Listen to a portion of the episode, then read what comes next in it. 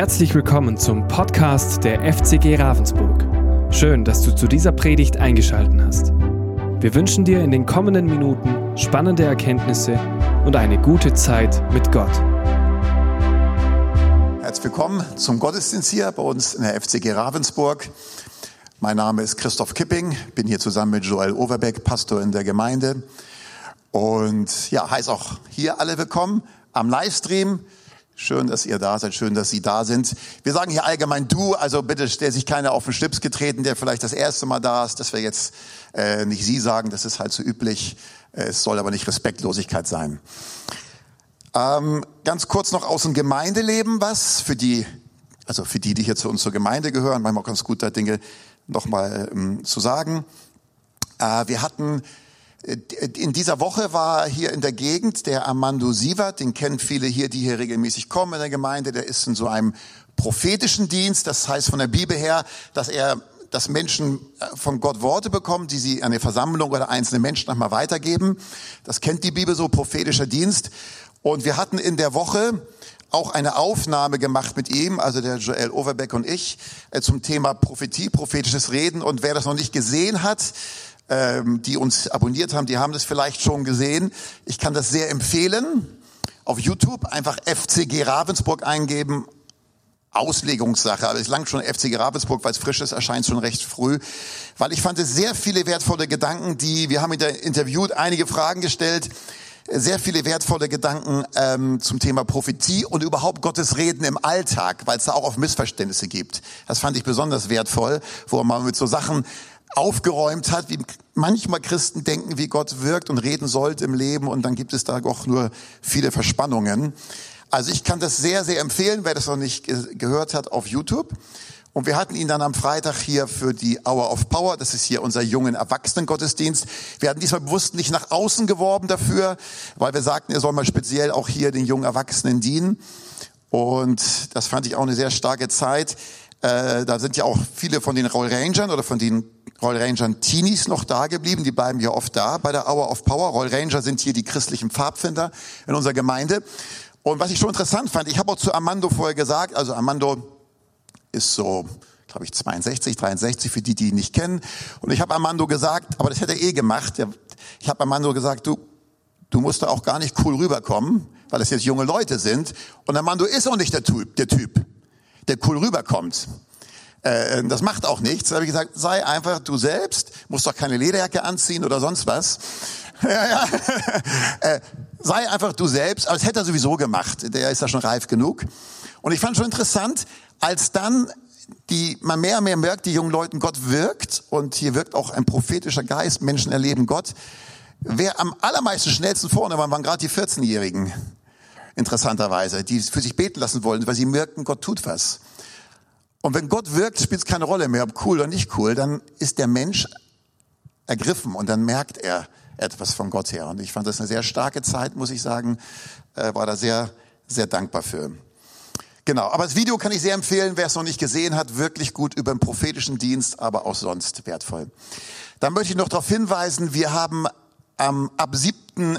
Im November geht wieder Next Steps los. Das ist folgendes. Es ist immer nach dem Gottesdienst oder ein bisschen Abstand dazwischen von 12 bis maximal 13 Uhr, eher bis 12.45 oben im oberen Raum, im Loft nennt sich der. Für alle, die an, die an der Gemeinde interessiert sind, sich überlegen, könnte es hier mein Platz sein, über die Gemeinde was wissen wollen, sind immer vier Sonntage. Es geht los am 7 ähm, wo man für Leute, die einfach interessiert sind, du kannst einfach hochgehen ohne Anmeldung um 12 Uhr, dann geht das immer los, sind verschiedene Themen, wo man einfach über die Gemeinde berichtet, du die Gemeinde kennenlernst, was uns wichtig ist, auch über die Struktur, Mitarbeiterschaft oder auch wie kann ich mitmachen, das sind auch so Themen. Und das wird jetzt immer laufen, außer Dezember, immer jeden Sonntag und man kann auch noch beim zweiten oder dritten Sonntag einsteigen und kann die anderen dann nachholen. Weiß nicht, ob man das kapiert jetzt hat, aber egal. Wir sagen es dann nochmal, gell? Also zur Information für alle, die sagen, Mensch, da bin ich interessiert, dann steigt damit ein. Ja, wir haben bei uns eine neue Predigtreihe. Also die andere, die müssen wir aber noch zu Ende machen. Also die müssen wir nach, danach zu Ende machen. Das ist der erste Johannesbrief. Da sind wir so bis Kapitel 3 gekommen. Aber weil wir ein Kleingruppensemester hier in der Gemeinde haben, das heißt, dass für sieben Wochen äh, die Gemeinde oder die, die da mitmachen, sich in kleinen Gruppen treffen und das Thema, was am Sonntag hier ist, mit konkreten Fragen vertiefen. Nun hatte ich das falsch geplant. Ich habe nicht dran gedacht, dass ja Joels Overbecks Ordination ist, dass dann äh, der Ranger-Gottesdienst ist. So, eigentlich fing das vor zwei Wochen an. Äh, vor drei Wochen oder ne, vor vier Wochen, ist egal. Vor drei Wochen. So, heute ist das dritte Thema, aber wir steigen trotzdem mit dem dritten Thema ein. Und für die, die die Kleingruppe leiten, ihr kriegt heute noch was zugeschickt, aber heute mit dem dritten Thema. Aber dass ihr die Themen mal seht, wie sie geplant waren, wir steigen heute mit dem dritten Thema ein. Magst du es mal an die Wand werfen? Ja, kann man das sehen? Nein. man kann es auch nicht vergrößern. Ne? Im Beamer kann man nicht vergrößern. Ne? Nee, okay. Ähm, Da steht Überschrift, das ist die Predigtreihe, wie sieht ein gesundes Gemeindefamilie, Bindestrich Mitglied aus? Es geht darum, wir haben ja generell gesagt, als Gemeinde für, diese, für dieses Jahr sagen wir, wir wollen auch stärker, dass wir in der Gemeinde stärken. Und die Frage, die wir uns einfach stellen, wie sieht eigentlich ein gesundes Familienmitglied aus? Also jetzt erstmal eine rein normalen Familie. Und das dann übertragen auf die Gemeindefamilie. Wie sieht ein gesundes Gemeindefamilienmitglied aus? Was macht das aus? Und da haben wir sieben Themen und die ersten beiden, die waren schon, wie gesagt. Ein gesundes Familienglied weiß sich geliebt, also immer die auf eine normale Familie gesehen, aber übertragen ist ja für die Gemeinde. Ein gesundes Familienmitglied weiß um seine Zugehörigkeit. Ein gesundes Familienmitglied nimmt die anderen wahr. Das ist äh, heute dran. Ein gesundes Familienmitglied ist offen für Veränderung. Ein gesundes Familienmitglied fördert das Miteinander. Ein gesundes Familienmitglied lebt versöhnt. Ein gesundes Familienmitglied feiert gerne. Das muss dann scheinbar du machen, Joel, genau. So. Und diese Themen hatten wir in den kleinen Gruppen, die da drin sind, haben wir die ersten beiden Themen schon bearbeitet. Das erste Thema war ja, ein gesundes Familienmitglied weiß ich geliebt. Und da ging es stark darum, dass es wichtig ist, wenn ich äh, ein Gläubiger bin, also an Christus glaube, an meinen Herrn und Erlöser, zu ihm gehöre, dass ich wirklich mich von Gott geliebt weiß. Nicht nur von meiner Theologie, mein Kopf, sondern mich geliebt weiß. Weil wie in einer normalen Familie, wenn ein Kind sich nicht geliebt weiß, wird es Auswirkungen haben auf das soziale Verhalten in der Familie. Und wenn mein Christ aus welchen Gründen auch immer die Liebe Gottes nicht angekommen ist, wird das Auswirkungen haben die Bibel sagt ja, seid nun Nachahmer Gottes als geliebte Kinder. Und wir hatten dann so Fragen in den Kleingruppen. Ich sage das nur, breche das nur ganz kurz an, dass ich ein bisschen uns mitnehme, weil ich muss ja mit der Predigt starten. Da waren solche Fragen in der Kleingruppe wie, welche Folgen hat es für Kinder und ihr Familienleben, wenn sie sich nicht wirklich in ihrem Inneren von den Eltern geliebt wissen?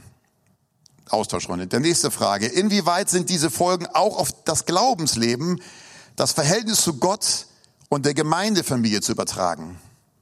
Solche Dinge wurden da behandelt und es ist keine Frage, wer bei wem die Liebe Gottes noch nicht oder nicht richtig angekommen ist, wie auch immer man es formulieren will, der wird Schwierigkeiten haben, sich zu öffnen für andere Menschen und hat, läuft immer mit einem gewissen Misstrauen rum, das, ja, und äh, hat auch Angst, schneller Angst als andere abgelehnt zu werden. Menschen, die sich stärker geliebt wissen, können eher damit leben, wenn, wenn die merken, der mag mich nicht. Dann sagt man, aber da oben mag mich jemand. Und das zählt noch mehr. So, in diese Richtung ging das. Das zweite Thema, ein gesundes Familienmitglied weiß seine Zugehörigkeit. Die Bibel spricht ja zu den Gläubigen, ihr gehört zu Gottes Haus, zu seiner Familie. Und dann waren da so Fragen, zum Beispiel jetzt für alle, die hier fest zur Gemeinde gehören, wenn du dein Zugehörigkeitsgefühl, ich habe extra Gefühl genannt, ja, zur Gemeinde, also hier, auf einem Level von eins bis zehn beschreiben müsstest, ähm, was wäre dann, wo würdest du dich dann einordnen? Also eins war ganz low und zehn war total. Solche Fragen wurden behandelt. Ähm, dann auch die Frage, woran machst du dieses Zahlenwert fest? Ähm, und dann gab es auch noch solche Frage zum Beispiel, inwieweit ist folgende Aussage Jesu ausschlaggebend für das Zugehörigkeitsgefühl eines Gläubigen zur Gemeinde? Und jetzt der Bibelvers von Jesus, sehr bekannt bei den Rangern. Alles nun, was ihr wollt, dass euch die Menschen tun, das tut ihnen auch. Und hier ist die Frage, dieser Bibelvers, alles, was ihr wollt, was ihr die Menschen euch tun, das tut ihnen auch. Wie stark hat das zu tun mit meinem eigenen Zugehörigkeitsgefühl zur Gemeinde? Solche Fragen haben wir da behandelt. Okay, aber jetzt muss ich mit der Predigt loslegen. Oh, ich bin ja noch gut in der Zeit. Das ist ja gut. Okay, und heute ist das Thema, ein gesundes Familienmitglied nimmt die anderen wahr. Also jeder ist, was heißt jeder? Nein, nicht unbedingt jeder. Die meisten, ich hoffe alle, sind in einer Familie aufgewachsen hier. Manch einer ist vielleicht von Anfang an äh, im Kinderheim aufgewachsen, aber da ist zumindest auch manchmal so eine Art, wie wir es in der Familie. Ähm, und ein gesundes Familienmitglied nimmt die anderen wahr. Und das bedeutet andersherum, wenn ich das mal so schwarz-weiß sagen kann, ein krankes Familienmitglied, wenn ich das mal so sage, nimmt die anderen nicht wahr. Oder besser gesagt, ein ungesundes Familienmitglied nimmt die anderen nicht wirklich wahr. Das ist aus so einer Familie. Wenn ich in meiner Familie, das zählt auch für die Gemeindefamilie, andere nicht wahrnehme, dann ist es nicht gesund. Und ich meine das jetzt nicht moralisierend. Ich habe keine, ich würde sagen Lust, ich sage es auch mal, keine Lust und ich werde es auch nicht tun, eine moralisierende Predigt, weil manchmal gibt es auch Gründe im Leben eines Menschen, gerade in der Familie, manchmal, warum er die anderen nicht wahrnimmt. Ja? So.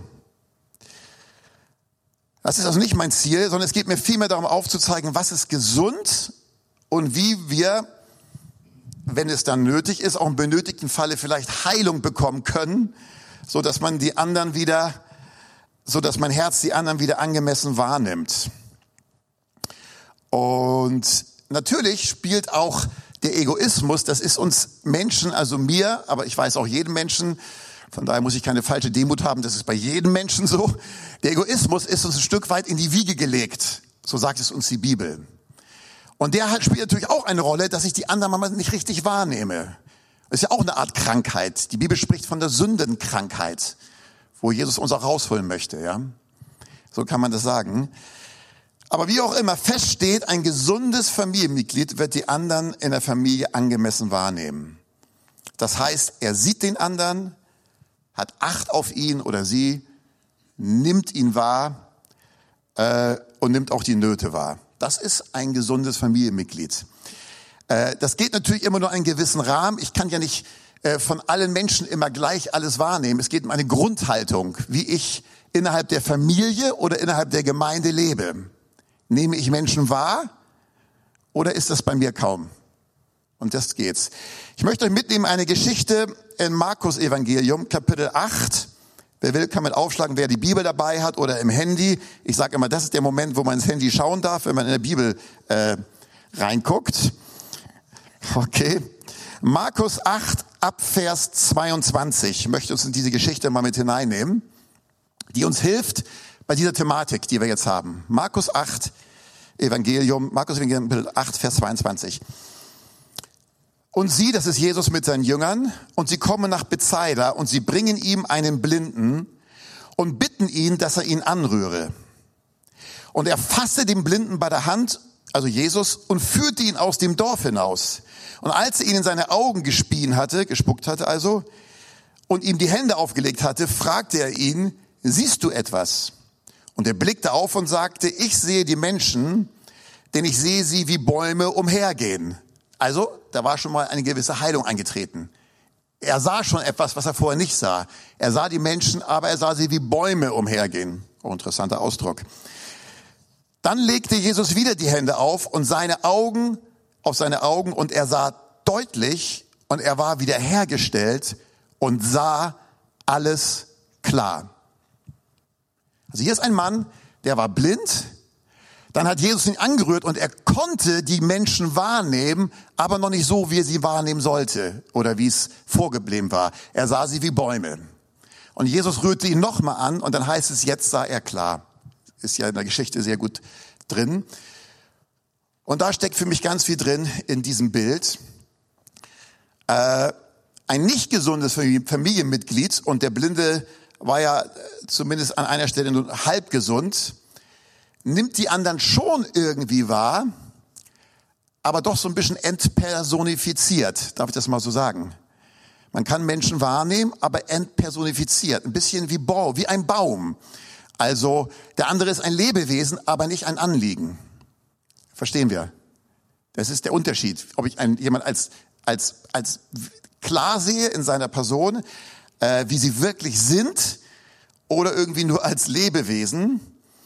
Und das, diese Geschichte ist für mich ganz stark ein Bild, was Jesus für seine Gemeinde, sein Leib möchte, da wo es vielleicht noch nicht ist, äh, die, dass, dass, dass, dass die einzelnen Gemeindeglieder den anderen klar sehen. Und nicht klar sehen im Sinne, in erster Linie sehen, sehen, wo hat er denn einen Fehler, sondern einfach nicht nur als Baum, sondern als Person, als ein Anliegen, als geistlichen Bruder, Schwester und so weiter und so fort, ja. Denn das heißt es im Sinne Jesu, klar zu sehen. Okay? Klar zu sehen ist das den anderen, dass der andere mir ein Anliegen ist. In gewissem Maße. Ein wirklich ein Anliegen. Nicht nur so ein herumlaufender Baum.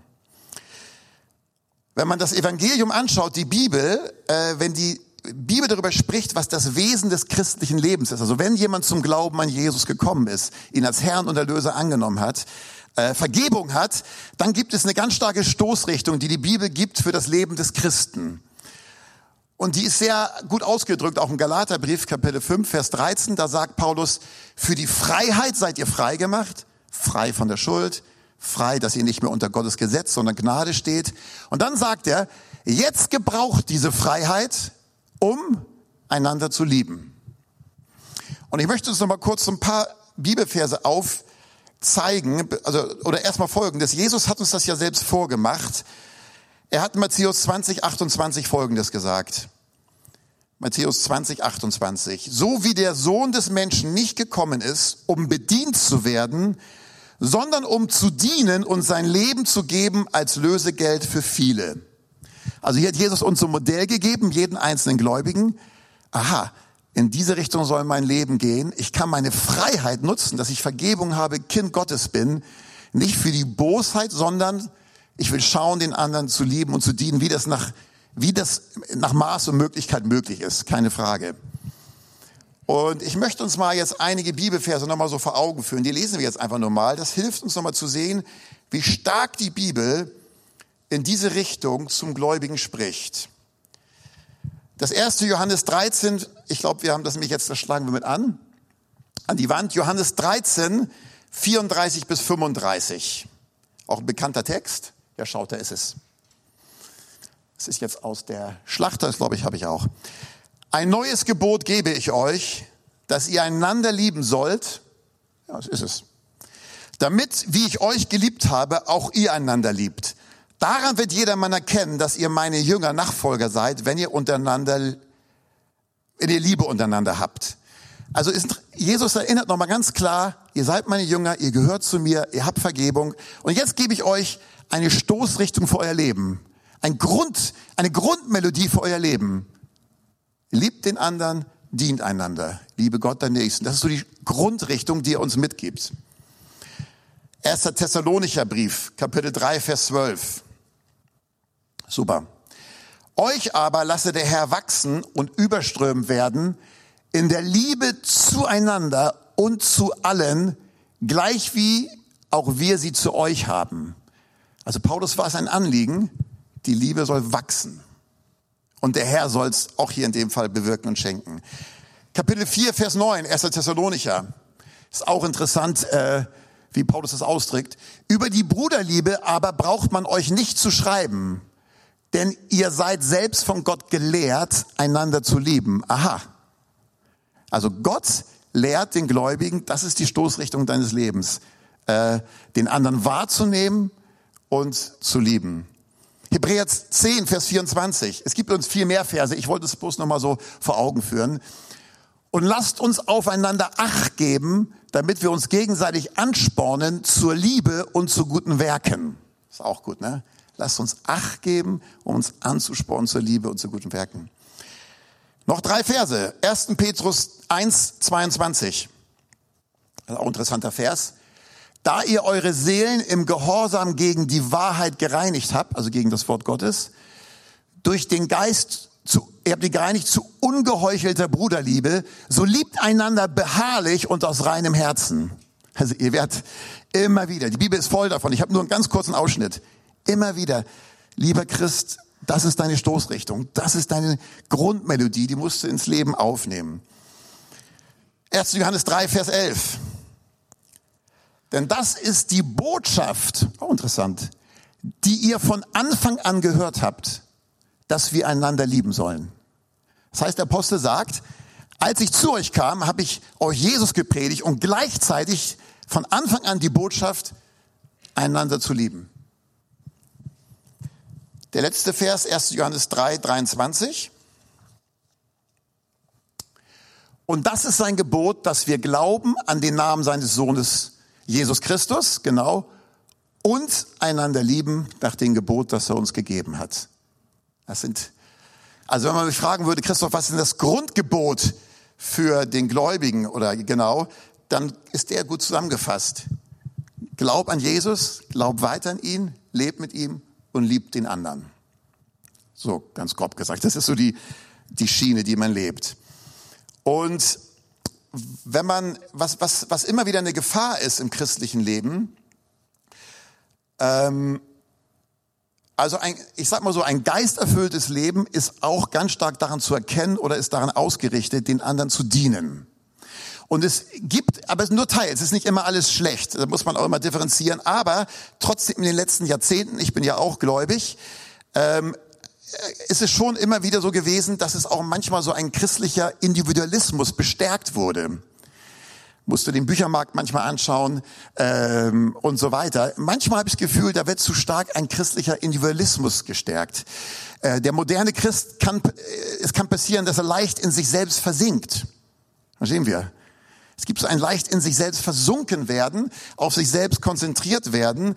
Äh, wenn man so die Bestsellerbücher sieht oder Lehr-CDs, es geht sehr stark oft um den Einzelnen, seine Bedürfnisse, sein Wachstum, seinen persönlichen Wandel und das hat auch seinen Platz. Aber wenn du die Bibel liest, die lebt ganz stark im Wir. Die Bibel lebt ganz stark im Wir für den Gläubigen. Und gar nicht so stark, das hat seinen Platz, mein persönliches geistiges Vorankommen. Hauptsache, ich bin gut voran, was bei den anderen ist nicht so entscheidend. Die Bibel denkt nicht so. Und so gibt es nochmal so einen christlichen Individualismus, wo ich denke, da muss man aufpassen. Und wenn ihr die Früchte des Geistes seht im Galaterbrief, also was der Geist Gottes hervorbringt, wenn du die mal anschaust, das machen wir jetzt nicht, äh, es geht fast in all diesen Früchten immer ums Du, immer um Beziehung. Interessanterweise. Äh, nicht so stark, was ich davon habe, sicher auch, sondern was der andere davon hat. Also von den Früchten des Geistes hat zuerst der andere was. Bei mir tut's auch gut. Ich, ich hab, für mich ist es auch gut, wenn ich merke, Mensch, jetzt war ich echt geduldig mit dem anderen. Und wenn ich merke, ich war äh, null geduldig, dann tut's mir auch nicht gut. Aber trotzdem ist zuerst für den anderen. Und es gibt einen christlichen Individualismus, der mal bestärkt wurde, wo Menschen in sich selbst eingewickelt werden, äh, wo eine Art Einwicklung in sich selbst geschieht, auch durch gewisse Schwerpunkte, Thematiken und zu, zu, zu wenig der andere gesehen wird. Und die Bibel spricht ganz stark im Wir. Äh, ein gesundes Familienmitglied nimmt die anderen wahr. Und der Christ hat die Wahl, entweder, wie die Bibel sagt, ein fleischliches, egozentrisches Leben zu leben oder stärker auf den anderen, auf den Du ausgerichtet zu sein. Und das ist eine Entscheidung, wo man immer treffen muss, weil der Mensch neigt zum Egoismus. Aber dass ich darauf achte, Herr, äh, das ist der Weg. Wir haben einige Bibelverse gesehen. Aha, das ist der Weg, den du für mich hast, die Grundmelodie, die will ich in meinem Leben immer wieder übernehmen, mich darauf konzentrieren. Das ist der Weg, wie ich leben soll. Das ist der Weg übrigens auch, der am meisten Segen gibt. Der Weg, der Weg, der auch für, für die eigene Seele am besten ist. Die Bibel sagt, eine Seele, die, die die anderen reichlich tränkt, wird selbst getränkt, was ihr über den Vers kennt. Eine Seele, die den anderen reichlich tränkt, Sprüche 11, wird selbst getränkt. So, es ist auch für uns gut, wenn wir ein Leben führen, was auf, den, auf das Du ausgerichtet ist. Und so hat Gott es äh, bestimmt auch. Also es kann ein falscher christlicher Individualismus nochmal schuld sein, dass man an der Stelle nicht gesund ist als Familienmitglied oder man gibt den Egoismus zu viel Raum. Ähm, es kann aber auch mal der Grund sein, ich habe ja am Anfang erwähnt mit Heilung, ähm, dass man eine gewisse Weise vielleicht eine Art geistliche Krankheit hat, die verhindert, dass man den anderen so wahrnimmt, wie man wahrnehmen soll. Es gibt geistliche Krankheiten. Keine Frage, es gibt körperliche Krankheiten, es gibt auch geistliche Krankheiten. Ja. Und ich habe das immer wieder mal hier erwähnt, aber ich, da werde ich auch, das werde ich auch weiterhin tun. Äh, eins ist klar, nur freie Menschen können den anderen sehen und lieben. Okay? Nur ein freies Herz kann den anderen sehen und lieben. Wenn dein Herz mit was auch immer total voll ist, total beladen ist, das kennt doch jeder von uns, dann kannst du sehr schwer das Du sehen. Aber ich meine auch frei im Sinne ein freies Herz, was vor Gott frei ist. Ähm, und ich hatte ja hier, als ich hier anfing, vor zwei Jahren, äh, bewusst auch, einfach weil es so eine wichtige Botschaft für mich ist, den Galaterbrief gepredigt, weil ich weiß, und da geht es stark darum, dass der Christ wirklich erlöst ist, wirklich unter Gottes Gnade ist, nicht mehr unter Gottes Gesetz in der Beurteilung ist, dass er immer Angst haben muss, wenn ich was falsch mache, dann ist aus zwischen mir und Gott. Mit einer solchen Lebenshaltung, mit einer solchen Gesinnung kannst du nicht frei sein für andere. Es ist sehr interessant. Gesetzlichkeit, ähm, ich sage mal kurz, was Gesetzlichkeit ist, wird manchmal falsch verstanden. Gesetzlichkeit bedeutet nicht, äh, dass die Bibel für das christliche Leben ganz viele Dinge hat, wie sie sagt, wie wir leben sollen. Ist also nicht gesetzlich, ja. Wenn äh, das hat nichts zu tun. Aber Gesetzlichkeit ist, sobald ich glaube, dass ich durch die Einhaltung ewiges Leben bekomme, erlöst werde, das ist Gesetzlichkeit. Und wenn da drunter jemand lebt, wenn er, das, wenn er unter so einer Geisteshaltung lebt, also im Wesen des alten Bundes, des alten Testamentes, wenn ich irgendwas falsch mache, oh, wer weiß, wie es zwischen mir und Gott aussieht, so ein Mensch kann nicht frei sein. Und ich habe schon mal erzählt, bei den Galatern war es ja so. Sie waren frei, sie waren glückselig, als sie die Erlösung durch Jesus verstanden. Nichts kann mich trennen von Gottes Liebe. Das macht einen Menschen frei. Glaubst du das? Amen. Wenn jemand wirklich glaubt, nichts kann mich wirklich von Gottes Liebe trennen, und zwar wirklich. Dann bist du frei. Wenn ich aber immer mit dem Damoklesschwert über mir leben muss, dann bin ich nicht frei, dann werde ich introvertiert, dann komme ich in eine Selbstbeobachtung, kann den anderen nicht lieben. Und das ist bei den Galatern passiert. Darum ist es so wichtig, das Evangelium wirklich zu verstehen, was Jesus für uns getan hat, für alle Schuld bezahlt hat, auch für die zukünftigen Sünden. So, das kann eine Krankheit sein, diese, diese Form von falschen Evangeliumsverständnis, dass man im Geist, im Wesen des alten Bundes lebt. Und nochmal, die Gnade, das Bewusstsein der Gnade und Liebe Gottes fördert die Dienerschaft. Und Gesetzlichkeit fördert die Selbstbeobachtung und Knechtschaft. Von daher ist, kann das eine geistige Krankheit sein. Von daher ist immer wieder, ist mir wichtig, das, das Evangelium in die Mitte zu, in Mitte zu stellen. So, es gibt solche geistlichen Krankheiten und sicher viele andere auch. Aber was ich auch hier an der Stelle sagen möchte, es gibt auch gar keine Frage. Manchmal haben Menschen auch seelische Zustände, seelische Krankheiten sozusagen, äh, die auch verhindern, den anderen wahrzunehmen. Ich weiß nicht, ob du schon mal eine Depression hattest. Vielleicht sitzt du hier und sagst, ich habe gerade eine. Man kann auch eine mittelschwere Depression haben, aber depressive Menschen, das geht auch ganz schwierig, die können, können nicht mitfühlen stark und können die anderen schwer wahrnehmen. So manchmal ist auch der Grund, und darum ist auch falsch, wenn Leute sich dann verurteilen, oh, ich äh, nehme den anderen so wenig wahr und so weit. Wenn du gerade in einer Depression bist, depressiven Phase, ist das Erste, wie kann ich hier wieder rauskommen? Weil Menschen, die in einer Depression sozusagen eingenommen sind, können ganz schwer den anderen wahrnehmen. Es ist einfach so. Nur eine freie Seele kann lieben und so eine Seele ist ja auch nicht frei. Ja. Aber du musst sie nicht verurteilen, wenn du Depression hast, aber dann brauchst du irgendwie, musst du gucken, wie kann ich da rauskommen oder Hilfe suchen. Okay. Weil auch diese Menschen sind irgendwie eingewickelt. Man kann Folgendes sagen. Muss ja von der Zeit jetzt gucken. Wann immer wir irgendwie in uns selbst eingewickelt sind, den Satz musst du jetzt gut behalten, wann immer wir irgendwie in uns selbst eingewickelt sind, ob durch Egoismus, Selbstzentriertheit oder eine geistliche Krankheit wie Gesetzlichkeit oder auch unsere Seele, die ganz gerade was durchmacht, kann wir schwer, den anderen wahrzunehmen, wie wir ihn wahrnehmen sollen. Wir sehen ihn wie ein Baum. Aber Jesus kommt und möchte gerne diesen Zustand heilen. Dass wir wieder klar sehen. Ja, dass wir wieder klar sehen. Und ein gesundes Familienmitglied nimmt den anderen wahr. Ja. Aber nochmal, was ich am Anfang sagte, das ist mir auch ganz wichtig. Man muss auch ganz stark diese, wie ich es immer gesagt habe, diese Grundlinie des christlichen Lebens verstehen. Es geht nicht um einen christlichen Individualismus. Wie komme ich gut voran? Das zählt nicht. Das ist nicht so entscheidend. Es geht immer ums Wir. Die Gemeinde, der Bruder, Schwester, wie kommen die, wie entwickeln sich die geistlich? Und nicht Hauptsache ich. Das ist nicht der Weg, aber ich denke, das ist vielen von euch auch bewusst. Und ich möchte zum Schluss noch einen Text lesen. Ähm, wer will, kann das mit aufschlagen aus Jesaja 58. Was ich mal so, äh, ab Vers 5, was ich mal so sagen möchte. Ähm, was hier in dem Text gesagt wird, kann, das kann man nicht alles, es kann eine Hilfe sein, auch seelisch Heilung zu erfahren. Ich meine jetzt nicht von schweren Depressionen. Das meine ich nicht, da braucht man mehr. Aber es kann eine Hilfe sein, auch seelisch zu gesunden. Es kann, es ist kein Allheilrezept. Wenn man das, was hier steht, lebt, und das passt mit dem überein, was wir jetzt da gehört haben, die ganze Predigt. Und ich lese euch diesen Text mal vor. Nehmt ihn nochmal so ganz tief in euer Herz auf. Ab Vers 5. Da sagt Gott, ist das ein Fasten, an dem ich gefallen habe, etwa wie dies? Ein Tag, an dem der Mensch sich demütigt? Seinen Kopf zu beugen wie eine Binse und sich in Sacktuch und Asche zu betten? Nennst du das ein Fasten und einen dem Herrn wohlgefälligen Tag?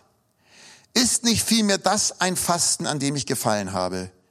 Ungerechte Fesseln zu lösen, die Knoten des Jochs zu öffnen, gewalttätig Behandelte als Freie zu entlassen und dass ihr jedes Joch zerbrecht, also die Ausrichtung am anderen ist ein Fasten, was Gott gefällt. Besteht es nicht darin, dein Brot dem Hungrigen zu brechen und dass du heimatlose Elende ins Haus führst? Wenn du, dein, wenn du einen Nackten siehst, dass du ihn bekleid, bedeckst und dass du dich deinem Nächsten nicht entziehst? Jetzt kommt's. Dann wird dein Licht hervorbrechen wie die Morgenröte und deine Heilung wird schnell sprossen. Das ist ein wichtiger Zusammenhang. Das arme Kindchen. Genau. Der Text überfordert es komplett, gell? So. Also ist doch interessant, ne? Dieser Text legt nochmal nahe. Mensch, es fördert deine eigene Heilung, wenn du dein Leben ausrichtest, den anderen wahrzunehmen, um zu dienen. Das hat eine, das bewirkt was. Und dann später in Vers 10 wiederholt das nochmal. Wenn du aus deiner Mitte fortschaffst das Joch, das Finger ausstrecken, also Finger ausstrecken heißt schlecht über anderen reden und guck mal der, und böses Reden, und wenn du dem Hungrigen dein Brot brichst, da reichst und die gebeugte Seele sättigst, aber um die gebeugte Seele zu sättigen, muss ich den anderen wahrnehmen. Klar, ne? Dann wird dein Licht aufgehen in der Finsternis und dein Dunkel wird sein wie der Mittag. Und beständig wird der Herr dich leiten und er wird deine Seele sättigen an Orten der Dürre und deine Gebeine stärken bis hin zu körperlicher Heilung. Dann wirst du sein wie ein bewässerter Garten und wie ein Wasserquell, dessen Wasser nicht versiegt. Das ist doch ein toller Text. Meine Seele bis hin zu meinem Körper wird ein bewässerter Garten. Das ist doch schön. Wenn es wenn ich mein Leben in diese Richtung ausrichte, wie Jesus sagte, er ist nicht gekommen, um bedient zu werden, sondern um zu dienen. Das erlöst mich nicht, okay? Erlösen tut mich alleine Jesus. Aber wenn ich erlöst bin, dann sagt Gott, das ist die Ausrichtung, weil du bist frei. Ich kümmere mich um dich. Ich kümmere mich schon um dich. Du kannst für den anderen leben, für das Du. Und das ist so die Schiene, die Gottes Wort uns vorgibt. So ein gesundes Familienmitglied nimmt den anderen wahr. Amen. So ist das. Und Gott möge uns hier alle miteinander, ich bin ja auch genauso mit einbezogen, in diesem Sinne mehr, mehr Gesundung schenken. Beziehungsweise Jesaja 58 gibt uns auch einen guten Weg, äh, hier gesunder und gesunder und gesünder zu werden. Amen. Ist es okay, wir stehen nochmal auf und ich möchte uns segnen äh, an, ähm, mit dieser Botschaft. Wir hoffen, diese Predigt konnte dich für deinen Alltag ermutigen. Wenn du Fragen hast, kannst du gerne eine E-Mail schreiben an info@fcg-rv.de oder besuche unsere Homepage auf www.fcg-rv.de.